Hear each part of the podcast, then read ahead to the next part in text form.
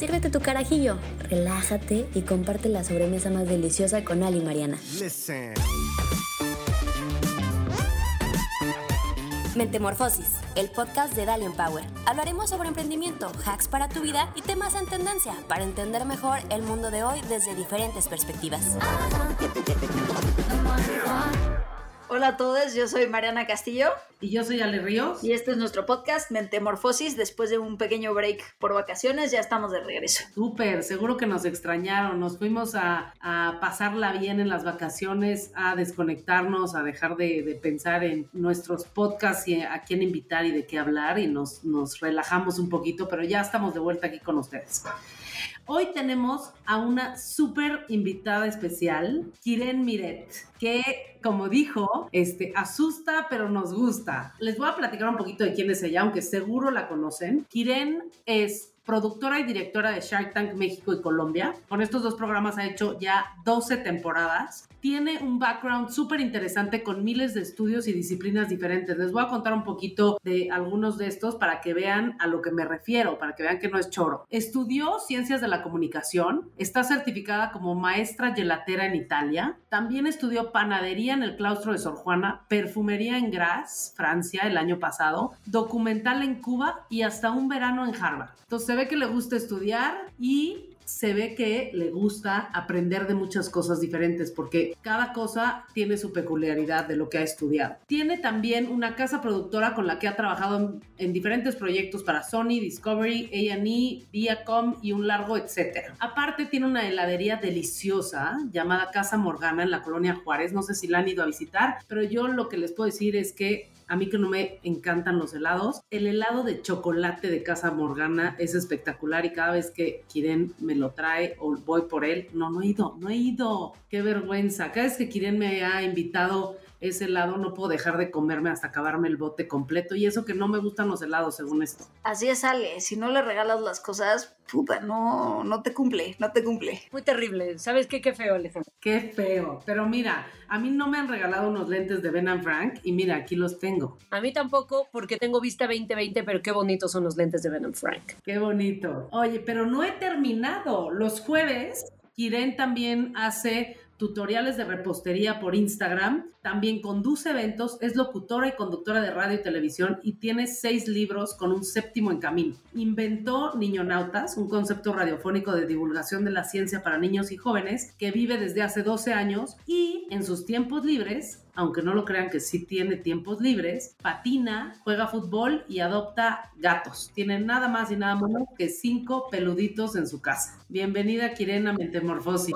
Hola Mariana, hola Ale, qué gusto vernos ahora del otro lado, ustedes con el poder. Te vamos a bombardear. Esta es la, la venganza, es un plato que se sirve frío y este es el momento. Es curioso porque es evidente que Ale tiene una historia, que tenemos una historia en común, pero resulta que también tengo una historia en común con Mariana y que no solo le grité a Alejandra, sino que también le grité a Mariana. Es que Shark Tank me permite ciertas licencias, pero ahora la moneda se dio la vuelta, así que estoy, estoy aquí a su merced. Creo que nunca me habían puesto tan nerviosa en mi vida como, como bien lo hizo Lea la grabación de Shark Tank allá por 2016, o sea que... Esa fue en la primera temporada, ¿verdad, Mariana? Sí. Nos fuimos eh, temporada 1. Qué locura. Y a ver, antes de que arranquemos, Mariana, cuéntanos tantito qué se siente estar de ese lado de Shark Tank, porque pues no, no lo conocemos. Gracias a Dios, Kiren ni yo. Si, si buscan el video de cuando nosotros salimos, yo estoy sudando y estoy toda roja. Entonces, yo que pensé que tenía una capacidad de subirme a un escenario sin bronca, ya me di cuenta que sí tengo muchos problemas. Sí nos pusimos muy nerviosos, sobre todo porque Kiren nos dijo que nuestra evaluación estaba muy alta y que nadie nos iba a invertir a esa evaluación. And I was right. Tenía razón, no nos invirtieron, pero bueno. Y además, ¿sabes que Hace mucho calor porque hay muchas luces,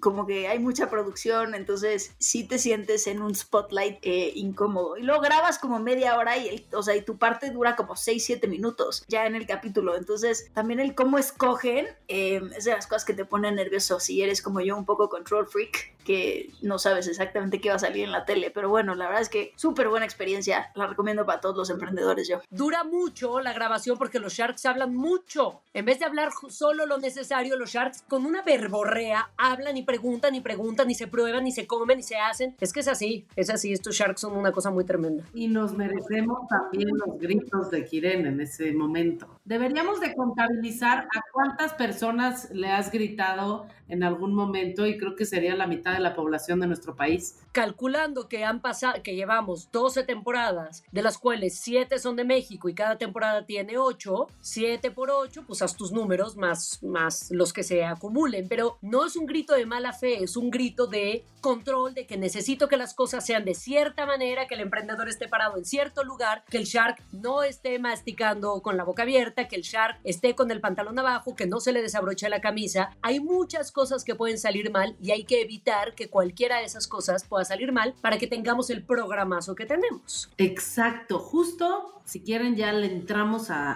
a la parte de las preguntas con Kiren. Mentemorfosis con Ale y Mariana.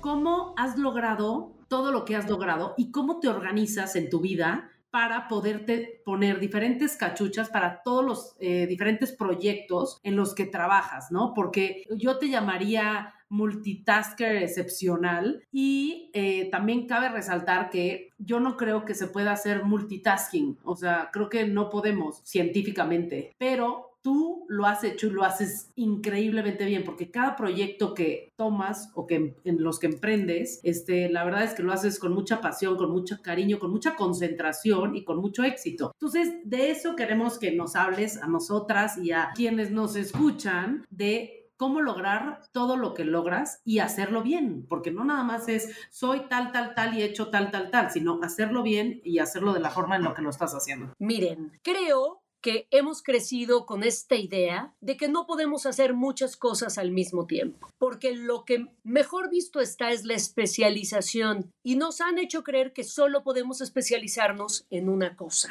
Hay varias cosas importantes aquí, ya que hablamos de cosas, y la primera cosa es rodearse de la gente correcta. Yo no lo sé hacer todo, pero sí sé reclutar al mejor equipo del mundo. Gente que se compromete con el proyecto tanto como me comprometo yo. Y aquí debo reconocer que hay una parte en la que tengo mérito, que es que creo que consigo transmitirle esta pasión y este compromiso al equipo. Pero tampoco me relaciono con cualquier persona, me relaciono con la gente que sé que va a poder sacar lo mejor de sí para hacer que el proyecto sea espectacular. Shark Tank es un gran ejemplo. Yo creo que una de las cosas que mejor sé hacer es enseñarle a la gente a hacer las cosas que ellos no saben hacer y yo soy una esponja que absorbe todo. No necesariamente sé cómo hacer todo, pero sé transmitir cómo quiero el resultado final y busco que la gente me ayude a llegar a ese resultado. Hago muchas cosas básicamente por dos razones. La primera porque creo que estoy un poco un poco loca, no estoy al 100% conectada con la realidad y me aburro muy rápido a hacer lo mismo. Entonces, lo que me permite tener éxito, ya podemos hablar de, de lo relativo que es el éxito, es que voy haciendo muchas cosas y cuando me canso de hacer una, en el día me voy a hacer la otra y luego me voy a hacer la otra y me voy a hacer la otra y ya que me aburrí de la cuarta o la quinta o la sexta, regreso a la primera y consigo hacerlo todo. Yo no les puedo explicar lo que ha sido mi día de hoy.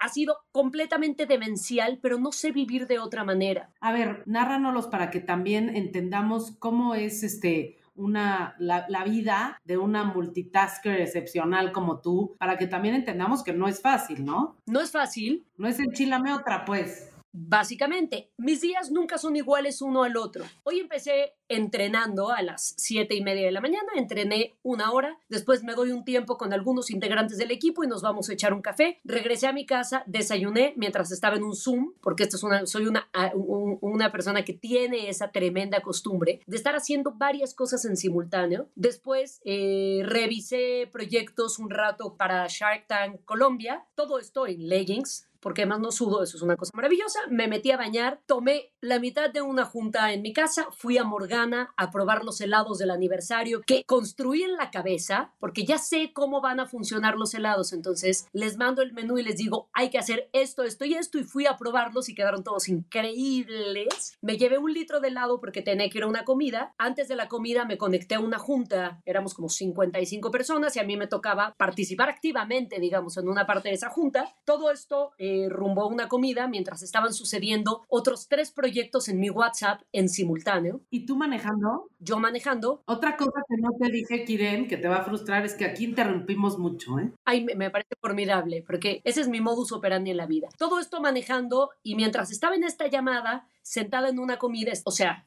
quizás no soy la mejor compañera para una comida o para ver la televisión, seamos honestos. Estuve contestando mensajes porque estamos eh, con el casting de un proyecto, con el casting de otro proyecto, con el calendario de otro proyecto y estoy a la espera de otros dos grandes proyectos que haría gratis, unos programas de televisión increíbles. Salí corriendo todo esto contestando mensajes. A todo esto me parece milagroso que no hayas chocado o que no te hayan atropellado en, en tu vida, ¿eh? tengo que decirlo. Es correcto. Y soy enemiga de usar a una persona que me ayude a manejar. No lo puedo manejar. O sea, me da un desazón muy tremendo. Entonces, entiendo que funciona para mucha gente, a mí no me funciona. Yo necesito manejar mi propio coche, no por controladora, sino porque la idea de que alguien me vaya llevando y me espere me hace sentir tremendamente incómoda. Eh, regresé, hice este Zoom y a las 7 tengo una junta con mis socios de Canadá porque estamos a punto de abrir el punto de venta de la heladería, de la sucursal en Canadá, en Oakville. Entonces, estamos haciendo pues todo para que eso suceda y todavía no termina ese día porque tengo una cena y me tengo que sentar a revisar un episodio de Shark Tank México. Hago otro rato de ejercicio en mi casa, juego con mis gatos, que es lo que más felicidad me procura en la vida. No es que mi vida sea vacía, sino que mis gatos son muy divertidos. Y voy a ver un rato la tele. Ese es un día promedio movidito. Hay unos días más tranquilos que otros. El fin de semana juego un partido de fútbol muy importante, el sábado voy a patinar. Todos los días son diferentes y eso hace que la vida sea más divertida. ¿A qué hora te acuestas, Kiren? ¿Si duermes?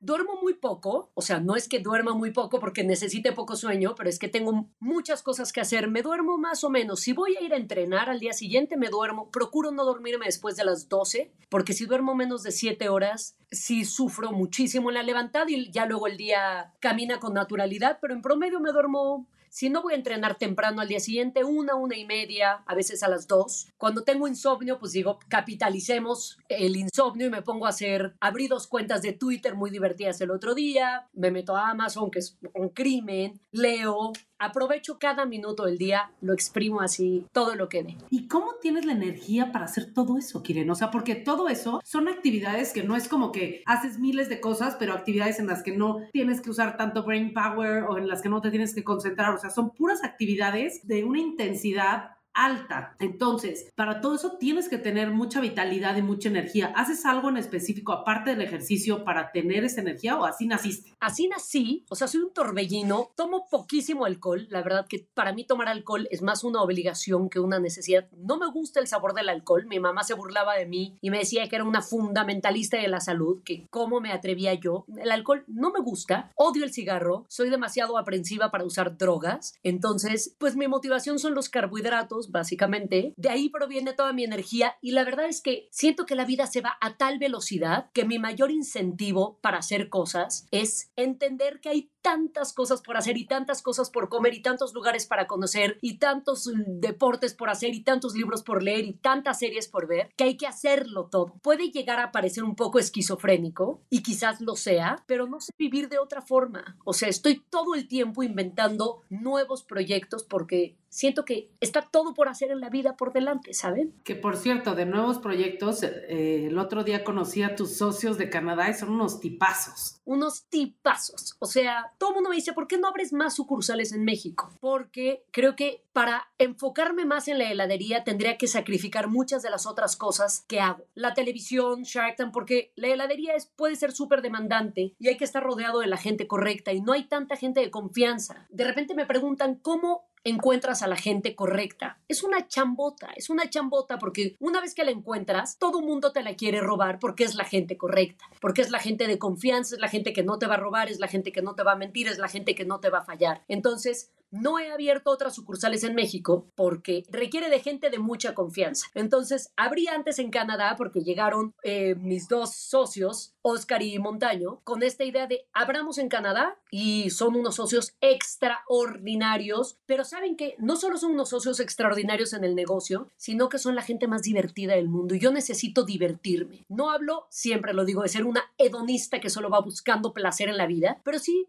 procuro pasarla bien. Entonces llegué a un punto en la vida en el que quiero divertirme con los proyectos, porque si no, no vale la pena. O sea, no hago publicidad porque la publicidad no me gusta, porque es una chamba bien pagada, muy sacrificada. Entonces ya llegó el momento en la vida en la que uno puede elegir qué proyectos hacer. Y ese momento es el momento más privilegiado del mundo, porque has hecho carrera suficiente, que nunca es suficiente, para poder decir, esto me gusta, lo quiero hacer, esto no me late, aunque haya lana, no lo quiero hacer, porque no todo en la vida se traduce en dinero. Kiran, ¿qué crees que fueron tus pasos o sea, porque entiendo que ahorita igual ya tienes una carrera más consolidada y te puedes dar el lujo de, ir escogiendo los proyectos de una manera quizás diferente. ¿Qué crees que hiciste en, digamos, en tus años profesionales, igual y un poco más eh, hace unos años, digamos, que te permitieron hoy estar en la situación en la que estás, eh, donde puedes darte esos lujos? Es una extraordinaria pregunta porque yo sí creo, aunque esto sea polémico, que hay que pagar derecho de piso. Esto no quiere decir que hay que dejarse maltratar, que también me tocó que me maltrataran, pero hay que empezar a hacer las cosas desde cero y hay que entrarle a todo. Yo cuando estaba en la universidad era de las pocas que estaba haciendo prácticas profesionales porque entendí el valor que tenía empezar a construirte, porque salí de la universidad con mención honorífica. Hoy llegas a un trabajo con cero experiencia, cero, a decir, aquí está mi título de cualquier universidad, tengo 92 de promedio y nadie te contrata porque no sabes hacer absolutamente nada. Entonces yo fui construyendo, además de la parte profesional en la universidad, que me forjó de otra manera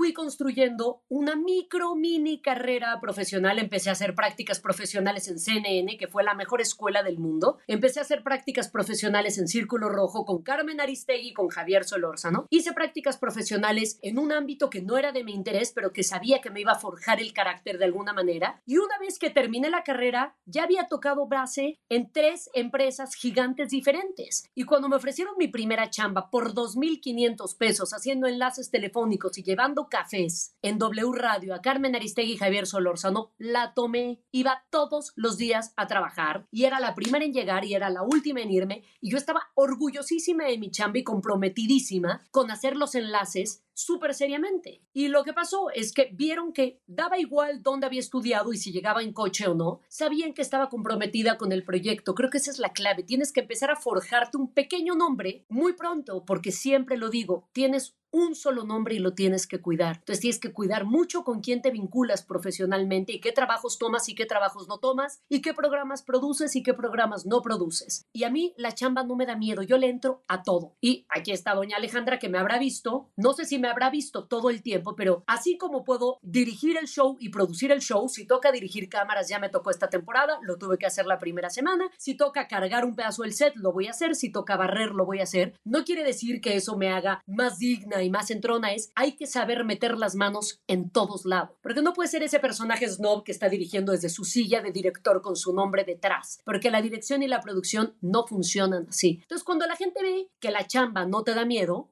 se van a comprometer contigo y van a querer chambear a la par de ti, porque van a saber que eres una persona que le entra. Síguenos en Instagram, arroba Power. Creo que de ahí salen lecciones súper valiosas. No sé si lo habíamos tocado en otro episodio, Mariana, pero el tema de trabajar mientras estudias para mí es fundamental y yo es de los consejos que con más énfasis le, le, digo a los, a los jóvenes, ¿no? Creo que realmente en cuanto puedan meterse a chambear de becarios, de practicantes, hacer lo que puedan para aprender lo que es la vida laboral, lo que es la vida profesional, es súper importante. Suena que para ti fue muy importante, Kiren fue fundamental, Ale, porque me empezó a enseñar que el mundo no era lo que yo estaba viendo en la universidad. Yo estoy muy contenta de haber estudiado lo que estudié, de haberlo estudiado donde lo estudié, de haber aprovechado la carrera como la aproveché. Yo entré condicionada por promedio a la universidad. Toda la prepa me la pasé jugando fútbol, yendo a clases de karate. Lo único que me interesaba era jugar fútbol. No sé cómo me admitieron en el TEC. Y salí con mención honorífica, lo que demuestra que uno puede incluso sacudirse sus propios estigmas, porque yo salí del Madrid diciendo, no me van a aceptar en ningún lado. Yo salí del Madrid con 76 de promedio de suerte. Y entré al TEC y no sé cómo entré al TEC. Dicen por ahí que el TEC, lo difícil no es entrar, sino quedarse, porque el nivel de intensidad del TEC es tal que tiene tienes que tener carácter para poder sobrellevar seis materias con seis profesores diferentes, pero yo jugando fútbol, pero... Y cuando me empecé a vincular con el mundo profesional, donde estaba produciendo con Rey Rodríguez de CNN y con Harris Whitbeck y con Krupskaya Liz, yo era el último ser en el eslabón alimenticio. Pero yo me tomaba el trabajo tan en serio que cuando llegué a recibir mi título profesional y salí de la carrera, yo decía, ya toqué lo que se siente estar ahí afuera y a esto es a lo que me quiero dedicar. ¿Crees que los deportes jugaron un tema fundamental en tu manera de entender la vida? Todo el mundo habla de que el deporte te da muchísima disciplina y yo no soy necesariamente disciplinada, o sea, soy, soy muy estructurada para muchas cosas, pero puedo llegar a ser tremendamente caótica. Creo que lo que hizo el fútbol fue darme un remanso de paz, o sea, para mí ir a jugar fútbol y patinar los domingos, a mí el deporte, sin ser un atleta de alto rendimiento, sino ser un amateur con aptitudes y con mucha entrega, es que hacer ejercicio, no de gimnasio, hacer deporte, me da una paz tremenda, ¿no? Y me, y me ayuda a demostrar mi fuerza física, porque físicamente también soy muy fuerte, o sea, entonces creo que compagino que mi carácter y mi personalidad son, pues de repente, un poco arrolladoras, con que mi físico es un físico fuerte. Creo que el deporte lo que me dio fue la posibilidad de encontrar un lugar de mucha paz y de muchísima diversión y de aprender a ser equipo de alguna manera y de hacer esto que se llama el espíritu de cuerpo, donde pues vas jalando con todo mundo, ¿no? Yo soy muy buena haciendo deportes en equipo y son los deportes que me gusta hacer, o sea, a mí los ejercicios solitarios, la yoga, hice pilates muchísimo tiempo, pero yo me gusta más esta dinámica de, de equipo donde perteneces, ¿no? Y donde tienes este sentido de pertenencia y todos lo tienen y todos jalan en una misma dirección. Yo en mi, en mi juventud también jugué tenis bastante competitivamente y también jugué mucho básquet y voleibol y creo que sí te da cierto, em, no sé, trabajo en equipo, valora ciertas cosas que creo que es una parte bien importante y que siento que además muchas veces en México a las mujeres se nos educa no necesariamente hacia ese tipo de deportes, ¿no? Entonces me, me llamaba la atención un poquito eso. ¿Sabes qué es muy chistoso, Mariana? Que dados los deportes que hago, porque yo soy de deportes de contacto, o sea, jugué hockey sobre hielo, patino sobre ruedas, hago bici de ruta, juego fútbol, este, juego squash, todo lo que sea actividad física me funciona, porque soy coordinada, porque soy fuerte y porque soy entrona. Pero es muy chistoso, en este país tan cerrado y tan chiquito de repente en mentalidades, claro, juegas fútbol porque eres lesbiana, ¿no? Entonces es muy, es muy chistoso este estigma con el que uno debería ir cargando, que a mí no soy, pero no me pesa, ya no me pesa, porque cuando eres adolescente sí es como, güey, no, estás empezando a forjar una personalidad, ¿no? Ya me imagino que te tiraban el pedo a un buen. Todas, porque claro es, no eres todavía. Y es como, no soy que no quiero, o sea, creciendo en una casa tan liberal que si quisiera, podría, pero no quiero. Pero claro, en este país, si eres fuerte, si eres determinada, si eres entrona, es porque eres lesbiana, es muy chistoso y eso está como mal visto, ¿no? Entonces, claro, es todo esto y entonces es porque eres lesbiana, como si ser lesbiana fuera un problema, ¿no? Sí, yo creo firmemente que los deportes te ayudan muchísimo en la vida personal, profesional, en absolutamente todo. Ahorita que estabas diciendo el tema de, que te gustan mucho los, los deportes en equipo y los deportes de contacto, me recordó a esto que mencionabas que eres muy buena haciendo equipos. Y yo creo que parte de eso viene de tu formación como eh, deportista amateur o no amateur, pero como deportista, de entender que cada pieza tiene su lugar, de que si se trabaja en equipo se logran resultados, de que no necesitas estar en todas las posiciones para ganar, sino que cada quien a sus, a sus fortalezas, etcétera, etcétera. Creo que esto tiene mucho que ver con cómo ahorita tú eh, llevas muchos de tus negocios y proyectos. No lo había pensado así, pero tiene sentido. O sea, si piensas en Shark Tank como una cancha de fútbol, hagamos un ejemplo súper lésbico,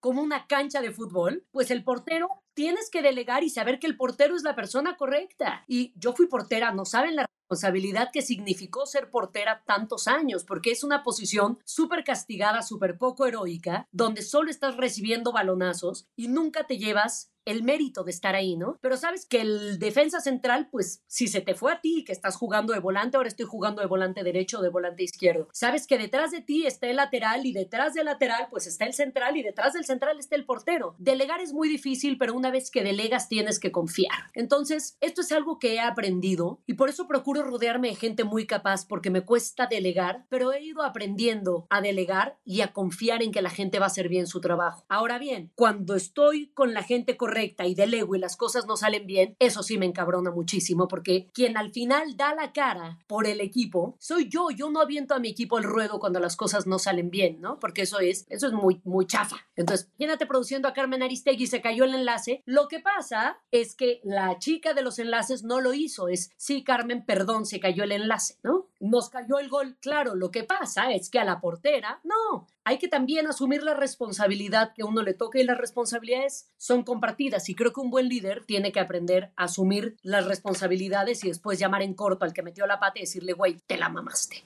Oye, Kiran, ¿cómo definirías éxito? Porque lo, tocaste ahí brevemente, pero me gustaría un poco entender desde tu punto de vista qué es éxito. Creo que el concepto del éxito está sobrevalorado y mal interpretado. De repente uno supone que ser exitoso es tener un carrazo y 15 casas y estar pudriéndose en billete y no necesariamente es así. He entendido que el éxito es relativo y que no todos aspiramos a tener el mismo éxito, que cada quien tiene sus estándares para el éxito. La gente me dice, eres tremendamente exitosa y yo digo, no sé si soy exitosa, tengo lo que quiero, hago un poco lo que quiero, he trabajado como una mula, pero creo que cada quien tiene sus propios parámetros para el éxito. Voy a poner un, un ejemplo que puede ser un poco burdo y hasta un poco absurdo, pero el señor que vende tamales en la esquina del Oxxo de Versalles y, y El señor hace 30 tamales. Si ese día vende 30 tamales, habrá tenido una jornada exitosa. Si el día siguiente hace 50 y vende 15, seguramente no fue una jornada exitosa. Es así de básico el éxito. Creo que cada quien tiene que definir el éxito según sus estándares y según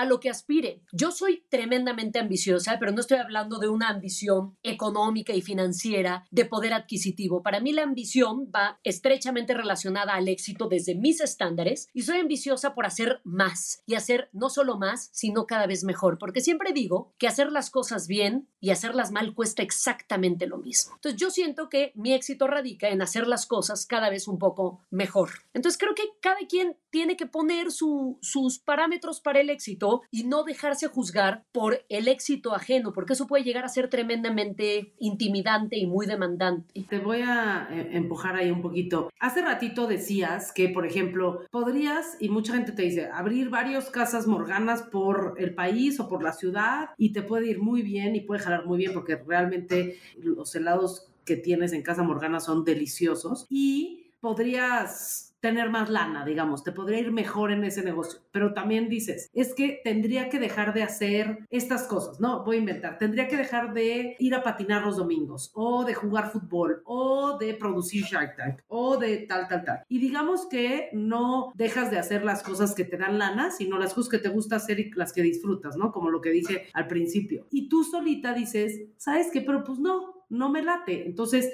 como que siento que con lo que nos has platicado, tu definición del éxito más bien es, para mí, o sea, y, lo estoy poniendo en tus palabras, pero suena que para ti, Kiren, el éxito es poder hacer lo que quieras en tus días, ser tener proyectos que te llenen, que no te aburras y que puedas de repente agarrar, irte seis meses o tres meses a estudiar perfumería en Francia, eh, porque eso te emociona y que tengas esa libertad sin que necesariamente te guíes por la lana, porque crezca tu negocio o los varios que tienes, ¿no? O porque este, en publicidad que te pueden pagar un chingo, pero trabajarías un chingo. Este, entonces suena que para ti el éxito es más bien tener una vida que disfrutes vivir cada día, ¿no? Es que es exactamente eso. Cuando me dicen, es que el éxito se traduce en dinero y no podrían estar más equivocados. Creo que el éxito se traduce también en poder hacer lo que quieras hacer. Me ofrecieron hace dos veces, ya me ofrecieron un puesto increíble en una empresa increíble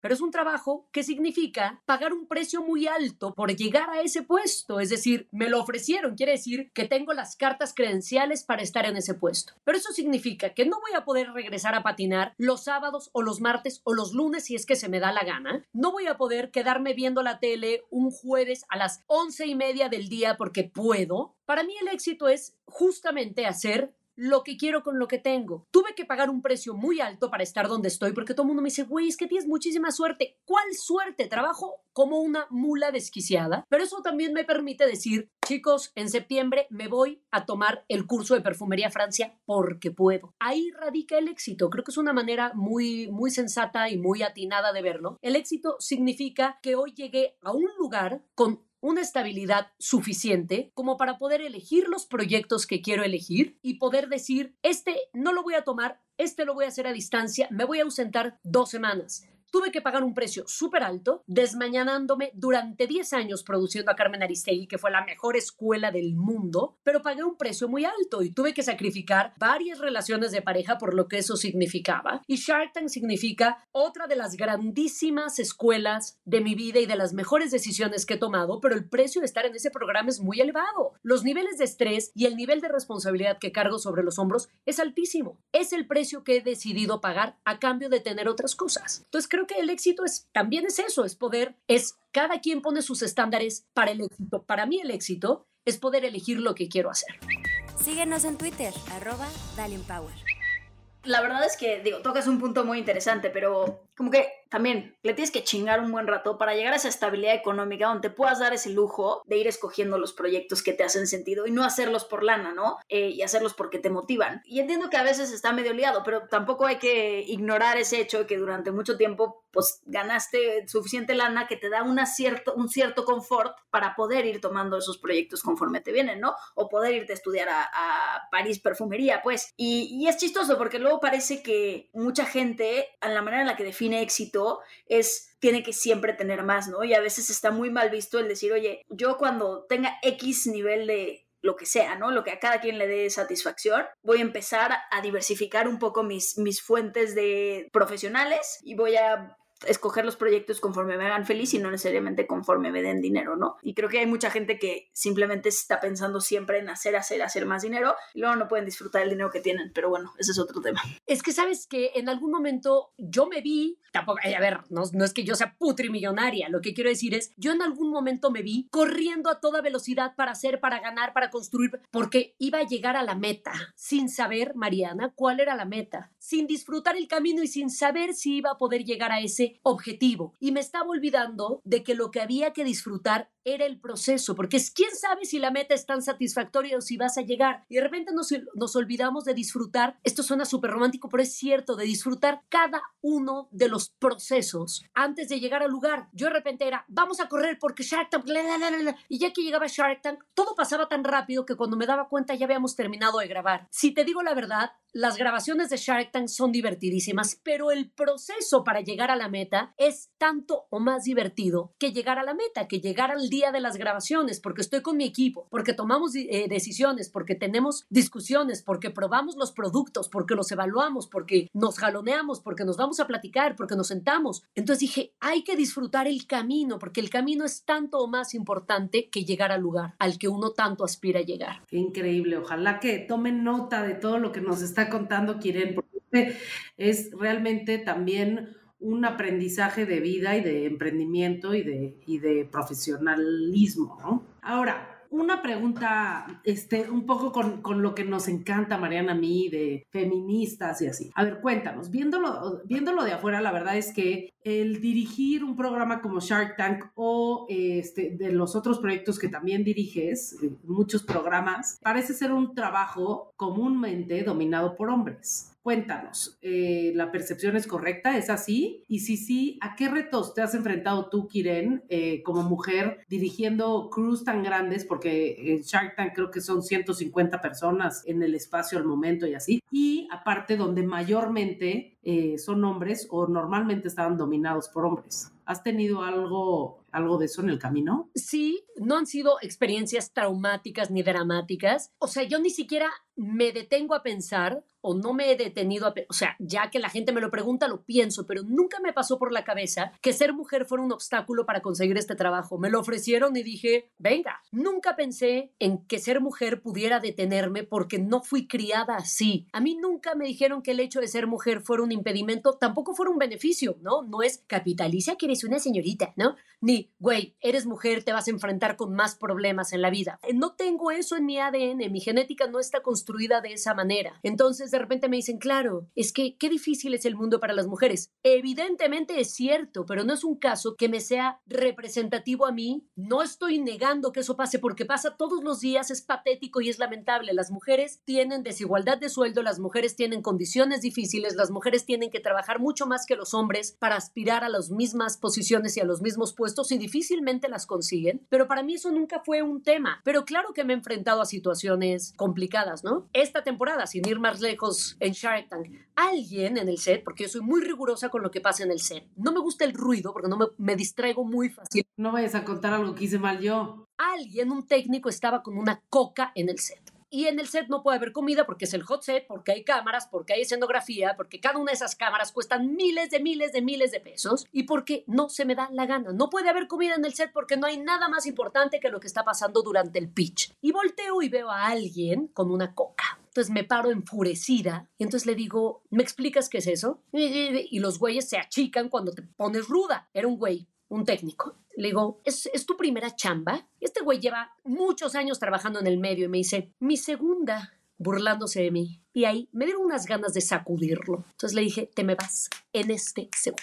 Entonces ahí sí me puse en perra. Le dije, ¿tú crees que porque soy mujer? Y le dije varias cosas que no vamos a mencionar aquí. ¿Puedes tratarme así? Que te envalentonas porque soy mujer, porque te portas como un machito. Y hablé con Mateo y le dije, se tiene que ir se tiene que ir porque ¿quién se cree que porque soy mujer me puede tratar así? Y en última instancia, aunque le pesen los huevos, soy la directora del programa. Entonces, da igual si soy hombre o si soy mujer, estoy ahí por las capacidades que tengo. Yo no creo en las cuotas de género, esto es algo que quizás no les guste. Ay, no, Mariana es como tú yo no creo en que tengamos que estar buscando mujeres para equilibrar los equipos. Yo creo que hay que buscar a la gente más capaz para equilibrar los equipos. Si son 148 mujeres y dos hombres, check. Si son 148 hombres y dos mujeres, check. Necesito a la gente más capaz en cada uno de los puestos. Me da igual si son hombres, si son mujeres o si son quimeras, necesito gente capaz que pueda afrontar el programa y los retos que el programa representa. Muy bien, ahí yo no voy a discutir porque aquí son dos contra uno, entonces mejor me quedo callada. Pero no, la verdad es que en un mundo ideal estoy completamente de acuerdo contigo. Pero qué fregón también escuchar historias refrescantes como la tuya, que como dices, nunca ni tenías el chip en la cabeza y así creciste con ese push, ese drive que traes, fuiste rompiendo camino y llegaste a donde, a donde has llegado, ¿no? Te digo una, déjenme les digo una cosa muy triste, que estoy casi convencida de que esto no, no solo es un mal mundial, pero también es un mal cultural mexicano. Mis papás extranjeros, mis abuelos extranjeros, yo no crecí con la idea de las distinciones de sexo y estoy convencida de que además de que mis papás eran gente tremendamente inteligente y tremendamente culta, venían con una carga cultural diferente y no permeó la mexicanidad. Yo soy una mexicana la más orgullosa y la más nacionalista del mundo, pero creo que culturalmente estamos a años luz de distancia en ese sentido, donde las mujeres tienen que abrirse brecha a codazos en este país, porque culturalmente es así, porque las mujeres están para cuidar ocho niños en la casa y para tener la cena lista cuando el señor llegue. Yo no crecí con esa idea. Al contrario, yo, yo crecí en una casa donde el ingreso principal provenía del trabajo de mi mamá y no de mi papá, porque mi papá era un cineasta intelectual genial, que no era un gran proveedor en lo financiero, era tremendamente capaz de muchísimas otras cosas, pero no de generar dinero. Entonces, y eso no era un problema, no era como, ay, este zángano que no trabaja mi papá trabajaba en un trabajo intelectual distinto, era cineasta, era guionista, era escenógrafo, pero el dinero entraba a mi casa por el lado de mi mamá y mis papás dormían en cuartos separados no porque estuvieran peleados, sino porque era más cómodo y eso no era un problema. Entonces yo crecí en una casa atea, llena de libros, en una casa muy liberal y entonces pues claro, yo era el, el bicho raro para los vecinos. Sí, creo que ese estigma de el hombre no proveedor siendo un mantenido y no viéndolo como personalidades y optimizando la relación a las personalidades de cada quien es algo con lo que en México se batalla muchísimo. Pero bueno, Kiren, la verdad es que con, esa, con ese comentario creo que podemos ir cerrando. Estoy totalmente de acuerdo. Ojalá todos en México, todas fuéramos educados de una manera en la que no viéramos géneros. Desafortunadamente así no es y sí tenemos que batallar muchísimo para, pues, para que las cosas sean diferentes, ¿no? Pero creo que ejemplos como el tuyo de mucho éxito en la definición de éxito que uno quiera, pero mucho éxito eh, de cara para afuera, creo que ayudan muchísimo a enseñar que sí se puede y hay que hacerlo con mucha, mucha chamba de por medio, pero sí se puede. Muchas gracias por venir, Kiren, aquí con nosotros. Mentemorfosis, con Ale y Mariana yo le iba a dar la palabra a Kiren para que nos diga cuál es su recomendación esta semana. Yo no les voy a recomendar ni un libro, ni una película. Yo les voy a recomendar que vayan al merendero Biarritz en la Doctores a echarse un caldo de gallina y las, las mejores flautas de pollo de su vida. Y hacen unos tamales increíbles, te dejan en la mesa una charola llena de vasos de agua de Jamaica. Cuando trabajé en Círculo Rojo, que estaba haciendo prácticas profesionales, martes y jueves, saliendo de ahí, nos íbamos con buena parte del equipo del programa al merendero Biarritz que abre hasta altas horas de la madrugada y es un lugar extraordinario, altamente recomendado. Si luego quieren que les dé recomendaciones de series, de películas, de libros, no lo voy a hacer, vayan al Biarritz y me cuentan cómo les va. Suena buenísimo, hasta hambre me dio. Vale la pena, vámonos de, vámonos de excursión. Yo les voy a recomendar un postrecito para después del merendero Biarritz y les recomiendo de verdad, parece broma, pero que prueben el helado de chocolate de Casa Morgana. No se lo pierdan. Tiene muchos muy buenos, muy exóticos. Luego quieren se avienta unas cosas muy que no vas a ver en ningún otro lado y deliciosas, pero de verdad el de chocolate de Casa Morgana vale muchísimo la pena para que lo prueben y aparte yo soy intolerante a la lactosa y ese helado está tan bien hecho con tan buenos ingredientes, tan buenos procesos que no me cae pesado el estómago. Entonces es espectacular. Ay, qué bueno. Vamos a lanzar cinco nuevos sabores espectaculares, espectaculares. O sea, sabores que conceptualicé en la cabeza y hoy los fui a probar y todos funcionan con una armonía que digo, bueno, valió la pena. Tenemos duraznos con albahaca, chocolate con plátano, que es una cerdada, pero no hay mejor combinación que chocolate con pedazos de plátano, un helado sofisticadísimo de café con naranja y pedazos de chocolate, un helado de café con avellanas tostadas y algo más que ahora no me acuerdo. Y el último que vayan a verlo, que vayan a buscarlo. La sorpresa, es sorpresa, el quinto. Y el último que va a ser sorpresa para mí también porque no me acuerdo qué era. Y mi recomendación de la semana sí va a ser una serie y les recomiendo mucho la serie de We Crashed. Es la historia de WeWork. La acabo de terminar. Está en Apple Plus o Apple TV, nunca sé cómo se llama su, su suscripción esta. Actúan Jared Leto y Anne Hathaway. Por cierto, muy bien los dos. Y mm, me pareció espectacular porque yo conocía la historia de WeWork, pero me parece que la realidad supera la ficción en este caso y vale mucho la pena a los emprendedores del mundo para darse cuenta de qué no hay que hacer en muchos sentidos. Buenísimo. Y por último, les contamos que Dalia Empower acaba de lanzar su nueva masterclass de la serie de Dalia Masters. Se llama El valor de crear con la reconocida y multipremiada arquitecta mexicana Tatiana Bilbao. Y ahí van a poder aprender sobre creatividad y pensamiento crítico. Va a estar súper padre. Está en línea y on demand. Eh, y lo pueden ver en daliaempower.com. No se la pierdan. Oye, por cierto, mañana grabo mi masterclass en Dalia Empower. Ah, sí, qué chingón. Va a estar divertido. No, no se pierdan la de Kiren ya después de este masterclass que nos dio aquí en el podcast, el complemento. No, bueno, pero Tatiana, Tatiana, ya veremos, espero no quedara de ver. Súper, pues síganos en las redes de Dalia, en Facebook, arroba Dalia Empower MX, y en Twitter y en Instagram, arroba Dalia Empower. A Mariana en Twitter, porque no sabe usar las redes sociales, en arroba Mariana CL, y a mí en Twitter y en Instagram, arroba Lerisp. A ti, Kiren, ¿dónde te encontramos? Soy una, uno de esos personajes que está a punto de abandonar Twitter, estoy en arroba Camiret, pero ahí participo de repente. Ahora soy muy instagramera, también en arroba Camiret, y en Casa Morgana, en helados Casa Morgana, en Instagram, en Twitter y en Facebook. Yo soy la encargada de las redes sociales de Morgana, o sea que son un desastre porque nunca me acuerdo de actualizar el menú, pero cuando me acuerdo, ahí lo pueden ver en helados Casa Morgana, arroba helados Casa Morgana. Porque casi no tienes cosas que hacer, por eso. Porque no, y ahora estoy arrancando con un negocio de plantas que ya les contaré. ¡Wow! Súper, ya nos contarás. Órale. Pues nada más los dejamos. Muchas gracias, Kiren. Si les gustó nuestro podcast, compártanlo con sus amigas y califíquenos en Spotify con cinco estrellitas. Ali y Mariana te esperan en el siguiente episodio de Mentemorfosis para seguir formando opiniones de valor. Listen. Mentemorfosis. Compártelo y únete a Dalian Power. Gracias por escucharnos.